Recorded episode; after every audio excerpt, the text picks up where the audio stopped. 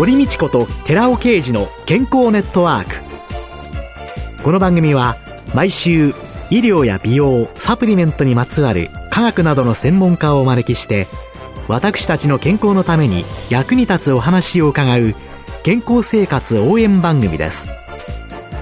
包摂体サプリメントと MGO マヌカハニーで健康な毎日をお届けするコサナの提供でお送りします。ここでコサナから番組パーソナリティで神戸大学医学部客員教授寺尾啓治社長の新刊日本人の体質に合った本当に老けない食事術発売のお知らせです。シクロデキストリンの研究の第一人者、寺尾啓治社長が、アルファリポ酸、L カルニチン、コエンザイム Q10 など、体内で作られる有効成分、ヒトケミカルの効果的な摂取による代謝の促進と健康長寿のための食事術について解説します。寺尾啓治小佐奈社長の新刊、日本人の体質に合った本当に老けない食事術発売のお知らせでした。こんにちは、堀道子です。今月は管理栄養士の麻生玲美さんをゲストに迎えて、ロカボで痩せて健康な体と題してお送りしています。麻生さんのこの凝り性というか、何でもかんでも徹底して追求していく、うんうん、その結果今があるというのを第1回目からずっとお伺いしていて思ったんですけれども、はい、麻生さんは昔20キロ太っていらしたっていう話を第1回目にお伺いしたんですけれども、そもそもこのいつ頃からだったんですか？幼少期から太りやすい体質だったの？あるいはそのご両親とか、うんうん遺伝子的にどうなの？って私なんてもう祖母も母も全く同じ体型をしてるので、もうこれは努力しても無理。私の遺伝子と勝手に決めてるんですけれども。両親はやはり太ってましたね。まあ昭和の一桁ですからね、ご飯大好きですよ。ね、戦時中はね、ご飯食べれなかったから、白米白米も進行ですから。なので、私は学生自体は中肉中背って言ったところですかね。じゃあ、お母様とかがふくよかな体型だったっていうことは、はい、私も頑張れば痩せるかな、なんて。暇は生活習慣病ですよね。生活習慣病。はい。で、学生の頃はどのような食事を取られていたんですか？そうですね。やはりですね、家ではもう和食でしたね。白米大好き両親ですから、という感じですね。そういうので、特に食事に気をつけているとか、そういう日常生活には特に何か変わったことをしているというようなことはなかった。そうですね。普通だと思いますよ。普通。で、20代は出版社にお勤め、うん、はい、そうですね。これはどういう関係の出版だったんですかファッション。の雑誌の女性誌なんですけど。ファッション。はい、ファッション雑誌食事とか、うん、食べるものとかではなく、うん、あ、ただね、そのファッション誌の中で、和食を取り上げたりとか、洋食を取り上げたりっていう、ページの担当はしてました。料理屋さんに行ったりとか。で、その出版社にお勤めだった麻生さんが、なぜ今度は雑貨店をやろうって思われたんですか、当時ですね、出版社はですね、バブルの時代でですね、非常にね、いい経験をさせていただいたんですけれども、ええ、バブルが弾きましてですね。で、皆さん結構お辞めになるっていう方も多かったですし、本当に今出版をさせていただいて、おかげさまで今74万部を超えてるんですけども、著書類系で。こんな時代がね、今、平成になってまだ続いているとは思ってみなかったですね、当時は。本当にそれほど出版に対しての危機感があったんですよ。皆さんだと思いますけど。今だって、うん、もうネットで情報溢れてるので、でねはい、もう出版社の方にお会いすると、はい、ダメだよ。でも売れる本は売れるんですね。熱くなっちゃうんでしょうね、だからね。魂入っちゃうんだと思います。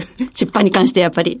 もともと出版社にお勤めだったから。はい、なのでそういう出版の、それこそその時の会長さんとか社長さんにもよくしていただいて、で、もう本当にこれはいずれ出版業界はダメになってしまうと。何か次の手はないか、何か次の手はないかって皆さん考えていたようなバブル時代だったんで、未だに紙媒体があるっていうことに非常に感動してしまいますし、なんかこう熱くなってしまいます。で、うん。バブルが弾け、はい。皆さんがお辞めになっていく中で、はい、いきなり自分で起業しようとは、普通は思わないですよね。そうですね。いろいろなチャンスがあったんですけれども、体力的にも30代に入ってどうしても出版って不規則なので、きつくなってきた。もともと寝たい人なんですよ、割と早くに。なんできつくなってきたなっていうのもあるんですが、たまたますごいご縁をいただいて、輸入雑貨店を始める。ううそれは何がきっかけだったんですか？まあ本当にその時に出版に携わっていた方たちが続々と起業されてやってみませんか？っていうことでお誘いいただいたっていうのもありますね。その起業すると、す、べ、てのものが自分の責任というか、はい、自分でってなってきた時に、うん、プレッシャーとかストレスとかは？そう、ありましたね。意外と軽く考えて若さゆえにやりましたが、それが食べるという方に行ったんでしょう、きっと。じゃあこの頃、うん、そのストレスが、食に向かった、うん、食に向かった。食べることによってストレスを解消した、うん、そうですね。何もかも捨てて食べると。当然ですね、食べると体重も増えましてですね、何より困ったのはですね、足が痛くなっちゃってですね。膝が。膝とか。なので、社員旅行みたいなのを小さくやったんですけど、えー、みんな社員に置いてかれてですね、膝が痛いんで置いてくよ。困ったなと。さすがにね、体に出るのはまずいな。と思って特別にやろうってわけではなかったんですけど、うん、あとですね、悲しかったのはですね、カジュアルなファッションが好きなんですけど、着るものがない。なくなってく。そうなんですよ。うん、太めはね、おしゃれするなと言わんばかりのね。なくなっていくと。ね、で、カジュアルな服がどんどん遠くなっていくと。で、これで次のワンサイズ上のものを買ったら、こっから一気に行ってしまうと。なので、あるものでずっと回してたんですね。で、ハワイ土産のですね、T シャツとゴムパンの花柄のパンツをずっと履いてたんですよ、夏は。えー、そうしたらですね、それがなんかハワイにいるおばさんみたいでですね、うん、スーザンというあだ名がついてですね、当時のあだ名はね、私ね、スーザンさんって言うんですよ。で、そんな麻生さんが、はい。しゃぶ。そう。夏は冷しゃぶ、冬は鍋で痩せましたと。その時には痩せようという意識の中ではなかったんですよね。うん、そうですね。食への関心から そうなったわけですね。で、体重20キロ減って、はい、やっぱり人生は変わりました？スーザンさんはどうなったんですか？スーザンさんも足がですね、膝が痛くなくなりましてね。やっぱり太ってたせいでね、膝痛かったんだなっていうのを、今更ながらに気づくと。あとやはりね、はい、着たいものが着れるようになった。昔の服が入るよ。それまでは、パンツはゴム、当たり前みたいなのが、ね、えー、ちゃんとウエストがあるものが着れると。これは嬉しいですね、女の人にとって。私やはり指導してて思うのは、誰も嬉しいみたいですね。男の人も嬉しいみたいですね、やはりね。うん、女の人も嬉しいですけど。どうなんですか？今の若い女性の、はい、その間違った健康観による痩せすぎというのは、どのようにお考えになってます、うん、やはり私はね、カロリー制限はね、平成で終わらせたいんですよね。カロリー制限イコールやっぱり食べないダイエットと思い込んでる方が多くて、それこそ食べる量を減らしてしまう。カロリーばっかり見て、内容がない、栄養がないものばっかり食べてしまう。下手するとカロリーさえいい。だから、お菓子ばっかり食べてしまう。お菓子ってみんなカロリー書いてあるでしょ？だからカロリーで合わせちゃうんですよ。これは300カロリーだから OK。このお菓子を3つ食べればいいんだ。900カロリー ?OK。カロリーダイエット。こういうことをしてしまうと、当然体を作る元のタンパク質もないですし、体を調子を整えるビタミン、うん、ミネラル、食物繊維も入っていない。カロリーばかりに目を向けてしまうと、どうしても私たちの体に必要な栄養素が入ってこない。こういうことになってしまいますね。私たちってね、食で体はできてますので、毎日毎日それを入れてあげる必要があるわけですよね。今日の私は今まで食べてきたものでできてるわけですよね。未来の私は確実に今日から食べたものでできているので、やはり食ということね、何でもいい食ってないんですよね。皆さん言うでしょ、食。何でもいいよって。今日何食べる？何でもいいわ。何でもいいよ。ね。それがあなたの体を作ってるんですよね。食べたもので体はできる。うん、考えたらそうですよね。本当ですよね。1ヶ月にね、全部皮膚入れ替わっちゃってるわけですよね。そうなんですよ。そうなんです。髪の毛だってね、ね何もしないけど伸びてるわけですし、爪でもそうですし、赤はなんで出るのって皮膚がの新陳代謝があるからね、出てくるわけですよね。そうやって考えると、食べたもので体はできている。そうですね。で、スーザンさん、膝が治ったのは分かったんですが、人生も代わりにそれがきっかけで。そうですね。変わりますよね。当然、体調も良くなる。動きやすくなる。で、それを突き詰めて、栄養士の資格を取りになり、うん、そしてそれを多くの人に分かち合いたい。私が見ていて人生変わられた方ってすごいやはり多いんですよ。例えば男の人で痩せて綺麗な奥さんが見つかって結婚しましたとかね。すごいずっと私は太ってて、どっちかっていうとちょっと暗い性格だったのに、痩せて表に出るようになって明るくなって非常に人生変わりましたですとかね。そういった話は聞きますね。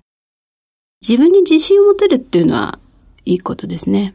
そしてやはりそれを食っていうのが皆さんの体を作ってるって言いましたけど、健康も作用してるっていうね。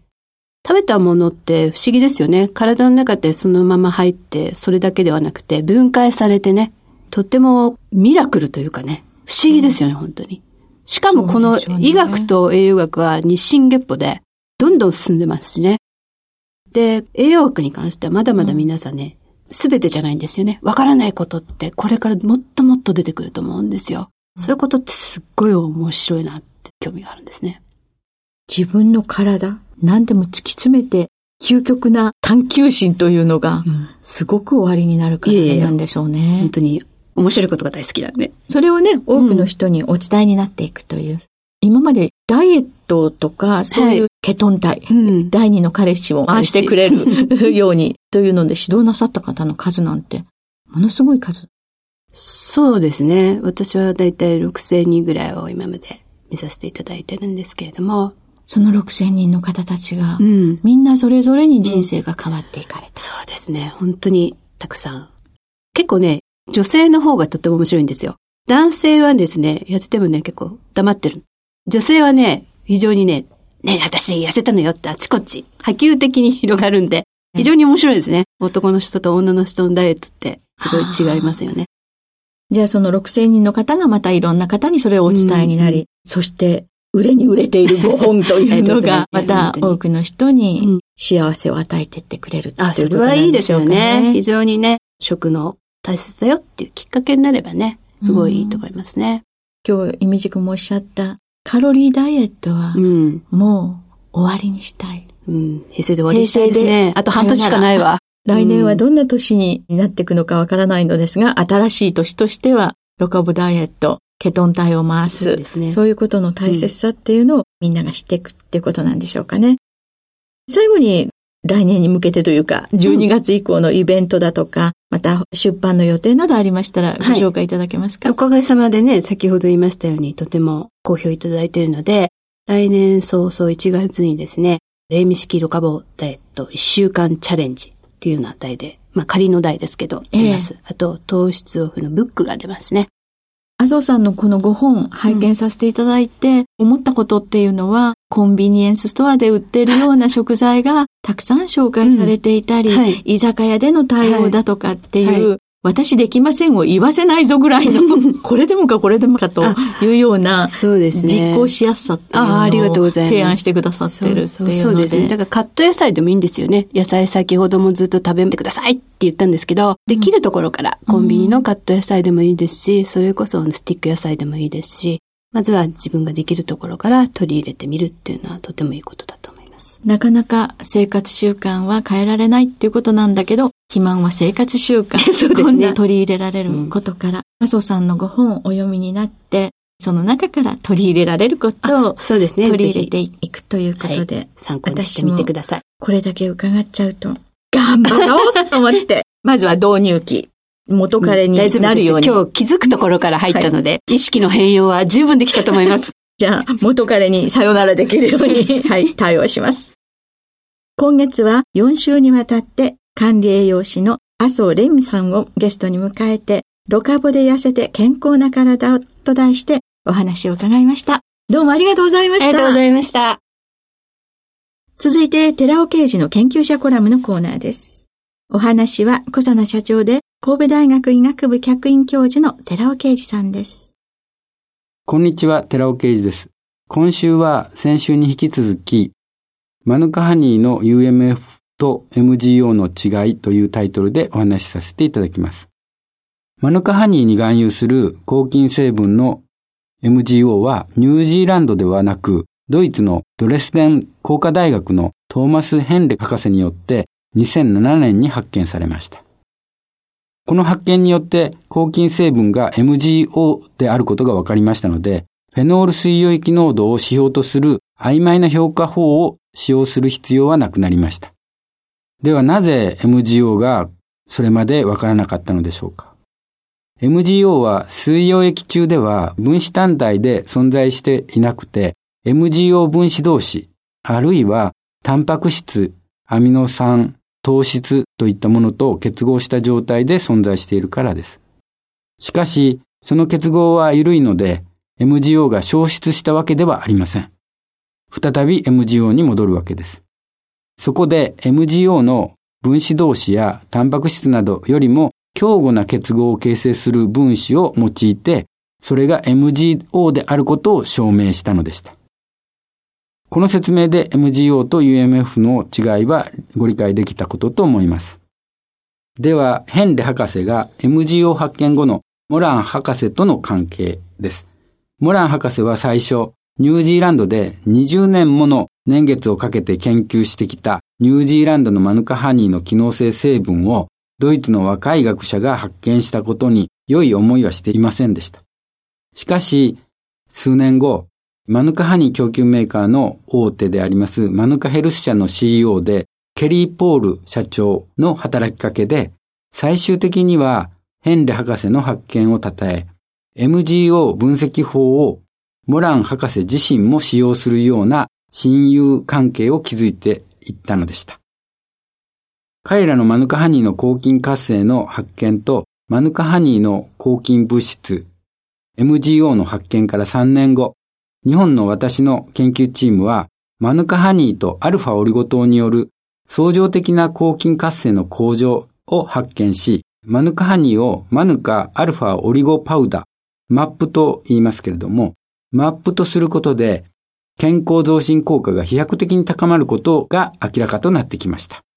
そのような3つの発見が理由で、ケリー・ポール社長のアイディアで、2016年の2月にモラン博士、ヘンレ博士、テラオ博士、私のことですけれども、の3人の対談と講演会が決定したのでした。しかしながら、残念なことにその対談予定日の前にモラン博士は亡くなってしまいまして、この3人の対談と講演会は成立しなかったのでしたこの場をお借りしモラン博士のご冥福をお祈りいたしますお話は小佐野社長で神戸大学医学部客員教授の寺尾啓二さんでした。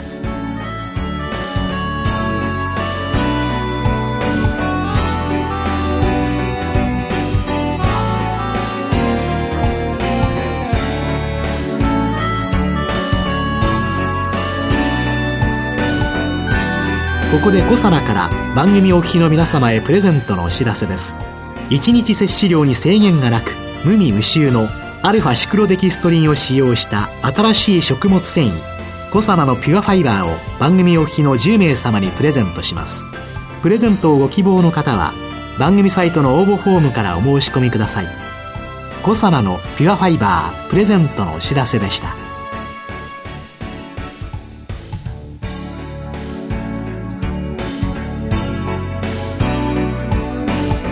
堀道子と寺尾啓二の健康ネットワークこの番組は包摂体サプリメントと MGO マヌカハニーで健康な毎日をお届けする「コサナの提供」でお送りしました。